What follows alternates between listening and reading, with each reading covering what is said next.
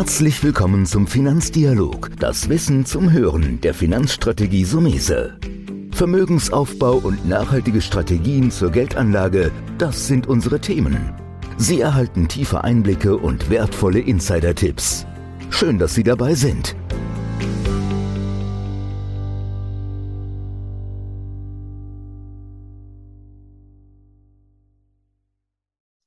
Heute reden wir über Trends und die Zukunft. Ich habe mir eingeladen Matthias Hawks, Publizist, Zukunftsforscher, Visionär. Herr Hawks, erstmal herzlichen Dank, dass Sie heute die Zeit haben, mit dabei zu sein. Gerne. Herr Hawks, Sie sind schon, ich will nicht sagen ein Urgestein, aber Sie sind schon ewig in der Branche tätig, publizieren auch sehr viel. Da können wir am Ende vielleicht nochmal über Ihr neues Buch kurz sprechen. Was ist denn so wichtig oder warum sollte man versuchen, einen Blick in die Zukunft zu werfen, sich Gedanken zu dem Thema zu machen? Naja, das ist fast ein bisschen eine redundante Frage, weil, weil jeder macht das ja nicht. Also gerade die Finanzbranche lebt ja von der Zukunft und von Vermutungen von, von dem, was kommen wird.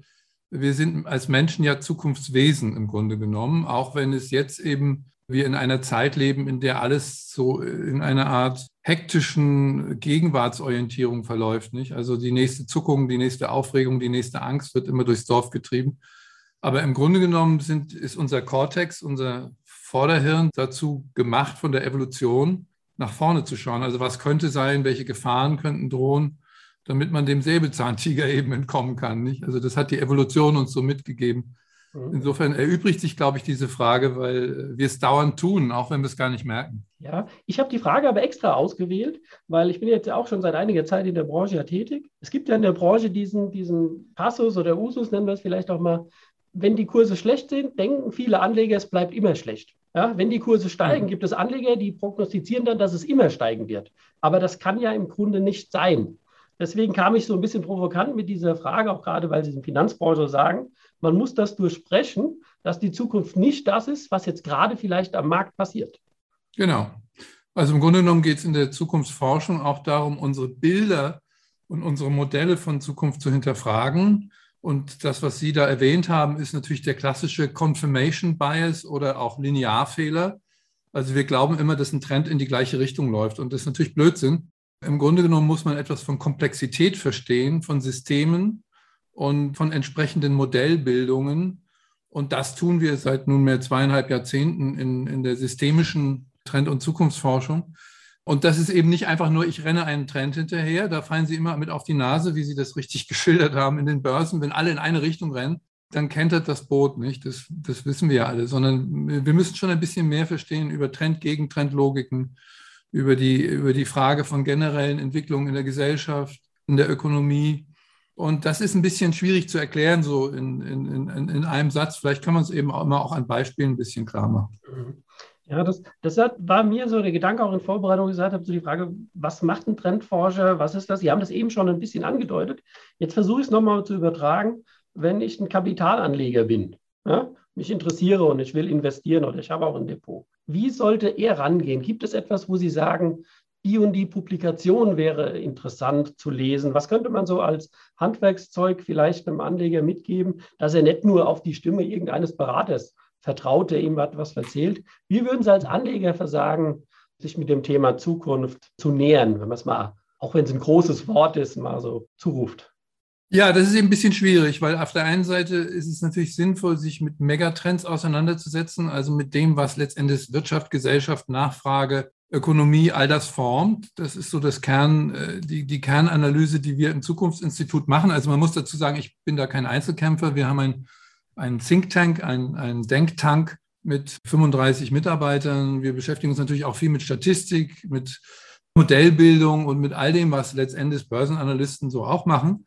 Aber Sie müssen natürlich wissen, im Grunde genommen, alles, was auf dem Markt an Ratschlägen existiert oder vieles davon ist natürlich interesseorientiert. Nicht? Also wenn Ihnen jemand etwas erzählt, dass Gold ganz toll im Trend liegt und dann will er meistens Goldaktien verkaufen oder Gold selbst. Nicht? Und äh, deshalb würde ich, man könnte es ketzerisch sagen, schmeißen Sie alle Ratschläge weg ja, und fangen Sie an, neu zu denken. Nehmen Sie die Welt anders wahr. Und dann kommt man oft eben auch auf Modelle des Antizyklischen. Also ich kann das so in meinem Anlageverhalten vielleicht ein bisschen beschreiben ich habe sehr oft genau das Gegenteil von dem gemacht, was mir meine Finanzberater erzählt haben. Ne? Weil die ja immer das abbilden, was alle machen. Und wenn alle zum Beispiel jetzt gerade in Solaraktien oder Windaktien rennen, dann weiß man, dieser Bereich ist überinvestiert. Und dann gibt es da einen Crash oder ins Internet oder sowas. Das haben wir ja immer wieder erlebt. Nicht? Und deshalb habe ich dann immer brav Rohstoffe gekauft, wenn alle gesagt haben, Rohstoffe bringen gar nichts. Ne? Das ist ja im Grunde genommen antizyklisches Verhalten. Sie haben das ja am Anfang auch gesagt. Am besten ist es ja zu kaufen, wenn, die Aktien, wenn alle Ihnen sagen, dass Aktien nie mehr etwas werden. Ne? So. Und deshalb ich, bin ich damit ganz gut gefahren mit einem systemischen Wissen. Ich habe dann eben Aktien wieder gekauft, als der DAX bei zweieinhalbtausend war vor, vor äh, zehn Jahren. Äh, und damit haben sie natürlich eine große Hebelwirkung. Ja? Und sie müssen die großen Themen eben rechtzeitig merken. Ja? Also sie müssen in Elektromobilität investieren, wenn alle sagen, das wird nie was und das ist Quatsch und es wird immer nur Benzinautos geben. Also im Grunde genommen braucht man so ein bisschen ein rebellisches Gemüt, wenn man wirklich Geld verdienen will. Sonst wird man immer nur wenig Geld verdienen am Finanzmarkt, weil man immer nur den Trends hinterher rennt. Mhm. Da sind einige Sachen drin. Ich denke, da, da bin ich 100% bei Ihnen. Gefallen hat mir natürlich immer, weil es an der Börse oder beim Anlegen ja immer ums Wissen geht. Das Wissen der Zukunft oder der Interpretation dieses Wissens. Das hat mir gut gefallen, dass Sie sagen, also wirklich mal den Standpunkt ändern, stehen bleiben, die Sichtweise wechseln. Ja? Nicht, wie Sie sagen, wenn im Boot alle nach links rennen, sondern versuchen, das Gegengewicht zu sein. Das finde ich klasse und auch sehr nachvollziehbar. Das Antizyklische erfordert aber natürlich eine Willensstärke, würde ich sagen muss natürlich etwas entwickeln, das gegen den Mainstream ist. Und ja. ich bin auch froh, dass wir heute den Podcast machen, weil ich natürlich schon lange verfolge, was Sie und die Institut machen. Und ich denke auch, dass unseren Zuhörern eine Hilfe sein könne, auch wenn das jetzt komisch klingen mag, öfters mal eine Publikation von Ihnen zu kaufen, zu lesen oder sich auch mit Ihrem Institut zu beschäftigen, weil Sie sich ja selbst genau ja. diese Themen auf die Fahnen geschrieben haben. Dementsprechend könnten wir vielleicht an der Stelle mal sagen, was ist denn Ihr neuestes Werk, das Sie publiziert haben? Naja, ich setze mich natürlich jetzt seit anderthalb Jahren intensiv mit der Frage der Corona-Krise auseinander. Und das ist ja eine Krise, die, die äh, uns alle betrifft und die sehr tief in die Gesellschaft hineingeht und die eben auch die Weltbilder hinterfragt. Und da merkt man eben ein bisschen etwas auch über die Logik des Krisenhaften in der menschlichen Entwicklungsgeschichte. Es ist eben so, dass nach Krisen ja immer Renaissancen entstehen. Also eine Krise ist ja im Grunde genommen eine Sättigung in einer bestimmten Richtung. Da geht es dann nicht weiter. Ne? Äh, man kann sagen, dass, das auch, dass die Corona-Krise ja auch eine Globalisierungskrise ist. Das ist ja ein Virus, der durch die Globalisierung entstanden und beschleunigt worden ist, durch die Verdichtung von Mensch und Tier. Und da war schon lange dann auch abzusehen, zum Beispiel, dass die, dieses große Thema, was immer so ein bisschen ferner liefen, lief bis jetzt, ethische Anlagen, die ganze Ökologiefrage, die grüne Revolution oder ich nenne das auch die blaue Revolution, dass das durch so eine Krise massiv gefördert wird. Nicht? Und das ist genau auch eingetreten.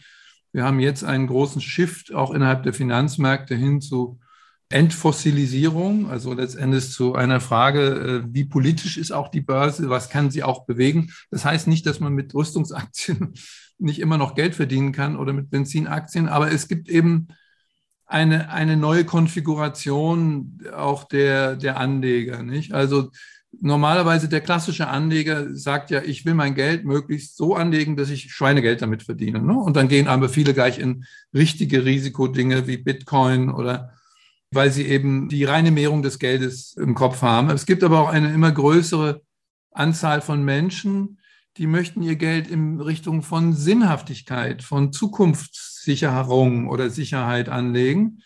Wir nennen das auch Living Money. Also ich bin zum Beispiel ein solcher Anleger. Ich will wissen, also wenn ich Fleisch esse, will ich wissen, wie das Tier gelebt hat und ich will wissen, was die Firma macht, der ich mein Geld gebe. Also ich, ich möchte gerne in Firmen investieren, die Zukunft produzieren. Also ich habe schon sehr früh als Apple noch als der letzte Freak galt, habe ich in Apple-Aktien investiert und als Tesla äh, noch jeder sagte, Tesla wird scheitern, ganz klar, die werden pleite gehen, habe ich halt in Tesla investiert. Nicht? Und jetzt ist es, glaube ich, der entscheidende Punkt, wo wir in ein Post-Carbon-Zeitalter, also letztendlich in Technologien, in Unternehmen, die sich der Frage der, der, ökologischen Wende verschrieben haben, tatsächlich investieren können. Das ist so eine, ein, ein Diskurs, der momentan sehr, sehr stark und intensiv ist. Sie geben ja immer den Zukunftsreport raus, auch dieses Jahr wieder, den Zukunftsreport 2021. ja, das ist so unser Jahrbuch. Da schauen wir immer aus der heutigen Position. Also ich bin gerade dabei, das, die Redaktion da anzuwerfen. Einmal im Jahr machen wir das. Es kommt dann im Dezember raus und schaut dann eben jetzt ins Jahr 2022. Wir werden auch für die Hörer, wir werden einen Link unter den Showrooms, also wir werden verlinken unter dem Podcast in der Beschreibung auch ein, eine Möglichkeit, auf Ihre Seite zu kommen, auf die Institutsseite und das Buch. Weil ich habe für mich auch immer festgestellt, ich war jetzt gerade ein paar Tage Sommerurlaub, habe mir zwei Bücher mitgenommen, einmal Elon Musk, die Biografie, und einmal Amazon. Und das ist, glaube ich, vielleicht immer wieder das, wo mir persönlich hilft, und hätte ich gerne mal Ihre Meinung zu sagen, vergesst den Alltag, dieses hektische Treiben, Börse, Geld anlegen, mhm. morgen, sondern versucht diese großen Wellen zu sehen. Und das ist ja, was ja Sie machen, nach vorne geblickt, was Sie ja eben gut gesagt haben, wenn man zurückblickt und kann sagen, Heute ist vielleicht Nachhaltigkeit noch visionär. In fünf Jahren würden wir uns unterhalten und sagen, wer das nicht macht, war einfach der Dumme. Das muss man sehen. Ich glaube, dieses Abstand, den Abstand zu der Materie finden, nicht Tageswochen, weil gerade auch Zeitungen, Tagespresse immer wieder, wie Medien, Social Media, immer wieder versuchen, neue Meldung, neue Meldung. Und ich habe manchmal das Gefühl, da wirst du eher verrückt, als auf den großen globalen Blick zu schauen. Genau. Also wenn Sie sich nach Hypes ausrichten, dann konkurrieren Sie ja immer mit den Fast-Tradern, die also das elektronisch machen und die auf Millimeter kurze Trends setzen. Da kommen Sie nie zu, zu Potte. Ja. Es ist, glaube ich, wirklich daran, also es gibt zwei Dimensionen davon, ist eben die Langfristigkeit und die Mittelfristigkeit in der Entwicklung der Menschheit, der Zivilisation, der, der Ökonomie und das ein bisschen zu verstehen. Und das andere ist eben auch sich selbst zu verstehen und deshalb ist es ja interessant, Sie haben ja jetzt gesagt, Sie haben Bücher gelesen, nicht? Ähm, alle reden von Digitalisierung, aber es gibt auch eine Überdigitalisierung. Nicht? Also wir sehen auch, dass wir da an Grenzen stoßen und dass die Leute plötzlich wieder Bücher lesen. Und das ist ja auch ein typisches Zeichen für eine, eine Zeitenwende, eine Geisteswende, dass Menschen sich wieder mit diesen tieferen Sinnfragen auseinandersetzen und fragen, wo, wo lebe ich eigentlich? Und das ist dann ein persönlicher Zugang. Ja? Also wie ich es am Anfang gesagt habe, Menschen wollen mit ihrem Geld, wenn man einigermaßen wohlhabend ist, wenn man ein bisschen was übrig hat, dann überlegt man ja, was macht man mit seinem Geld. Also ich habe jetzt zum Beispiel ganz anders investiert. Ich habe mal auch nicht in Aktien investiert, sondern ich habe ein Geld, was ich übrig hatte, in die ökologische Renovierung meines Hauses. Ich wohne ja am Stadtrand von Wien im Future Evolution House. Das ist so ein Experimentalhaus, das ich und meine Familie gebaut haben. Und wir haben versucht, das carbonfrei zu machen, also mit Wärmepumpen, mit Batteriesystemen, mit einer großen Solaranlage das ist auch eine, eine Aktie in die Zukunft. Ne? Also, äh, weil die Sonne zahlt mir da quasi eine Rendite, die ist vielleicht nicht so groß, wie man, wie man es bei, bei spekulativen Geschäften machen kann. Aber es ist ein anderes Gefühl. Ja? Es ist nämlich das Gefühl, dass mein Geld etwas Sinnvolles getan hat. Und ich glaube, dass wir ein Stück weit auch in, ja, in den Überzeichnungen des Finanzmarkts, die ja auch dann vor zehn Jahren zu einer großen Krise geführt haben, ein bisschen das Gefühl für den Sinn des Geldes äh, verloren haben. Ja? Und ich glaube, dass wir da auch hin wieder zurückkommen müssen. Und vielleicht werden auch viele Investments gar nicht mehr so im öffentlichen Raum oder in der Finanzwelt stattfinden, sondern vielleicht werden das Beteiligungen an Firmen, stille Beteiligungen, Private Equity Formen, in der Menschen auch den Wunsch äußern, dass dieses, diese ständige Beschleunigung, diese Überreizung, die ja auch von den Finanzmärkten massiv angetrieben worden ist, dass das so nicht weitergehen kann. Nicht? Weil das erlebt man ja, dass das immer wieder auch in, in systemische Krisen führt. Mhm. Ja, das ist gut. Das ist vielleicht auch ein, fast schon ein schönes Fazit. Ich würde das nochmal aufnehmen und sagen, klar, Corona hat ja auch viele positive Aspekte. Der Deutsche, und ganz ehrlich, ich war letztes Jahr Reit im Winkel. Ich war noch nie in Reit im Winkel. Ein Freund von mir hat da eine Ferienwohnung. Und Corona war ja dann die Frage mit dem Fliegen, dass man vielleicht das Thema Heimat, der Besinnung wieder hat. Sage ich übrigens meinen Mandanten auch. Zu Hause investieren, ob eine Holzterrasse oder wie Sie sagen, der große Trend ist, die eigene Solaranlage mit dem eigenen E-Auto zu verbinden Genau. Wo man wirklich sagen muss, da bin ich bei Ihnen, da musst du nicht gucken, ob nach sieben Jahren die Rendite schon da ist. Dann dauert es halt vielleicht auch mal 15 Jahre oder 20, bis du mal deine 3, 4 Prozent Rendite gemacht hast. Das merke ich auch, muss ich ehrlich sagen, in der Veränderung. Das ist natürlich auch ein monetärer Aspekt, den sich einige gönnen und den Veränderungswunsch sehe ich da. Vielleicht abschließend noch, könnten Sie noch mal so zusammenfassend ein Fazit für unsere Hörer geben, die sich ja, wie gesagt, mit diesem Thema Finanzen generell auseinandersetzen, wo Sie sagen können, wie Sie vielleicht eben gesagt haben, Rendite ist nicht unbedingt immer alles, sondern ver versuche diese Balance zu finden zwischen auch einen guten Beitrag zu finden und der Sinnhaftigkeit im eigenen Tun und nicht nur des schnöden Geldes. Also ich bin froh, dass ich jetzt frei bin. Seit 18 Jahren ein eigenes Unternehmen. Ich empfehle, was ich gut finde. Ich kann empfehlen, was andere nicht empfehlen. Du musst dich ja lösen von diesem Mainstream der Finanzen. Ja, genau. Ja, da gibt so es so so auch so einen Trendmodebegriff dafür, Sinvestition. Ne? Also wir alle sind ja auch durch die Corona-Krise nochmal auf die Frage des Lebenssinns gestoßen worden. Ja, wie wollen wir eigentlich leben? Wie können wir eigentlich leben in einer ständig beschleunigten Welt, die voller Gefahren ist? Und ich glaube, das ist, das eine ist, sein Vermögen zu vermehren in numerischen Zahlen. Und das andere ist, in einer, in einer, in einer Balance mit sich selbst und der Umwelt äh, leben zu lernen, in denen man den Seelenfrieden bekommt. Nicht? Und ich glaube, der Seelenfrieden ist in allen Branchen wichtig, auch in der Finanzbranche, weil das bringt nichts, wenn wir, wenn wir dauernd überziehen. Dann kommen wir am Ende zu betrügerischen Formen von, von Finanzinvestitionen. Da gibt es ja Firmen, die das auch gezeigt haben. Ja. Also, und, und was Sie beschrieben haben, dass man plötzlich eine Zwangsentschleunigung erlebt, nicht, in, in so einer Krise und sich dann umsieht und sagt, dieses ganze Gerenne und Gehetze, brauche ich das eigentlich noch? Ne? Also ich war zum Beispiel vor der Krise so ein Vielreiser. Ich bin von einem Flieger in den anderen gestiegen. Jetzt merke ich plötzlich, das war auch blöde. Ne? ich brauche das gar nicht mehr. Und ich kann vieles auch eben, wie wir das jetzt auch machen, online machen.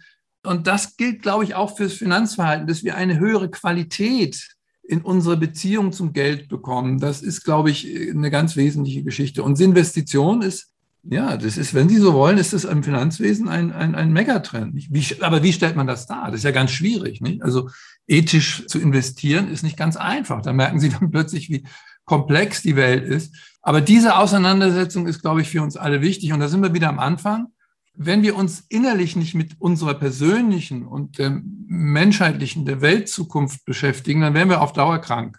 Ja, dann werden wir eindimensional, dann werden wir ärgerlich, dann sind wir immer enttäuscht, weil es klappt dann eben doch nicht so mit den Investitionen.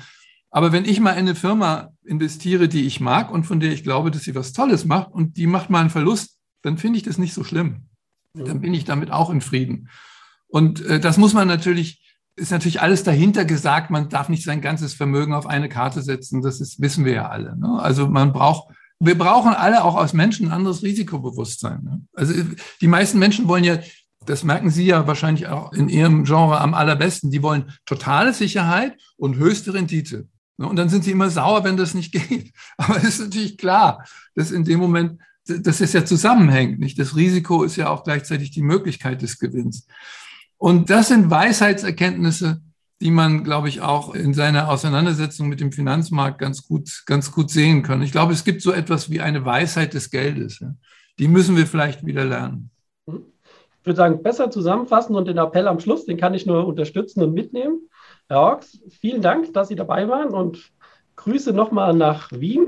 Ich hoffe, Sie haben heute auch einen schönen Tag wie bei uns. Oh ja, wir produzieren gerade 12 Kilowattstunden pro Stunde. Also also können wir sagen. speisen wir überwiegend ins Netz und wie Sie richtig sagten, in unsere Elektroautos. Das ist prima. Also herzlichen Dank, dass Sie dabei waren und die Zeit sich genommen haben. Dankeschön. Das war der Finanzdialog, das Wissen zum Hören der Finanzstrategie Sumese. Natürlich ist dieser Podcast keine Anlageempfehlung, denn jede Anlageentscheidung muss individuell getroffen werden. Idealerweise ist sie Teil einer ganzheitlichen Strategie, die exakt zu Ihnen passt. Dazu müssten wir uns persönlich kennenlernen. Besuchen Sie uns auf sumese.de